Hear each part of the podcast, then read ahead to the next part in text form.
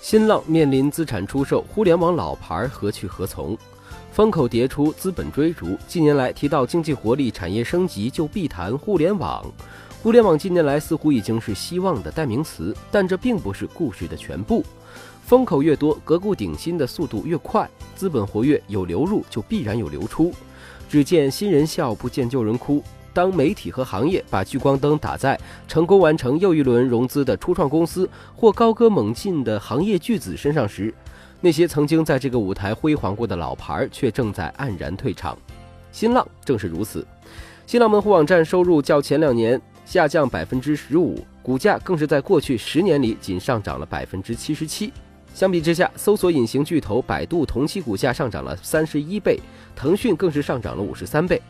与曾做互联网傲视群雄的雅虎类似，新浪悄无声息的不进则退了。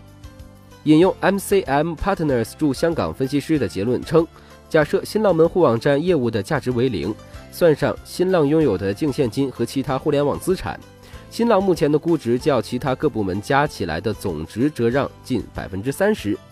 也就是说，新浪目前在股票市场的估值还不如它各部门的资产总和。这意味着新浪整体处在价值洼地，是开始收购的大好时机。那么，谁会收购新浪？如果真有收购者，那么既有可能是阿里巴巴。首先，新浪并不是全无亮点。截至去年十二月份，微博的月度活跃用数达到了二点三六亿，在中国社交媒体中排名靠前。而阿里巴巴已经持有了作为新浪核心收入来源的微博百分之三十一的股权。不要忘了，阿里巴巴与腾讯相比，正缺了一个强有力的社交场景。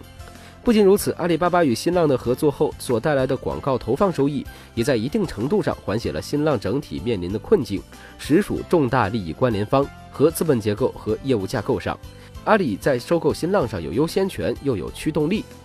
但收购也好，出售部分业务也好，新浪如果重振雄风，还是必须要弄清楚一个问题：为何新浪会走到今天这一步？门户网站近年来的确面临着来自社交媒体和移动互联网的冲击，人们渐渐依赖社交 APP 上的推送，而非点进门户网站刷新新闻。新浪虽然拥有微博这一强有力的杠杆，但是似乎没有将其充分使用。在迎接新风口上，新浪也总有点应对不足。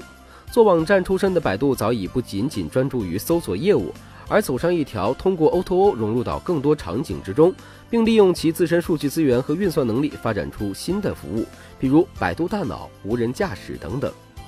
当然，类似的应对不足不仅仅发生在新浪身上。近日，数据储存公司 EMC 公布了不尽人意的业绩，而在此之前，国际商业机器公司 IBM 和英特尔公司的财报同样令人揪心。EMC 的财报一针见血地指出了这次业绩滑坡的根本原因。科技支出正从企业数据中心迁移至外部云服务，并从个人电脑迁移至移动设备。那些安装运行自家专用计算机硬件的公司，其支出正在放缓。互联网的快速发展必然意味着加速洗牌。在这个语境之下，微软那句“微软离破产永远只有十八个月”，可能成为更多互联网公司的警示横言。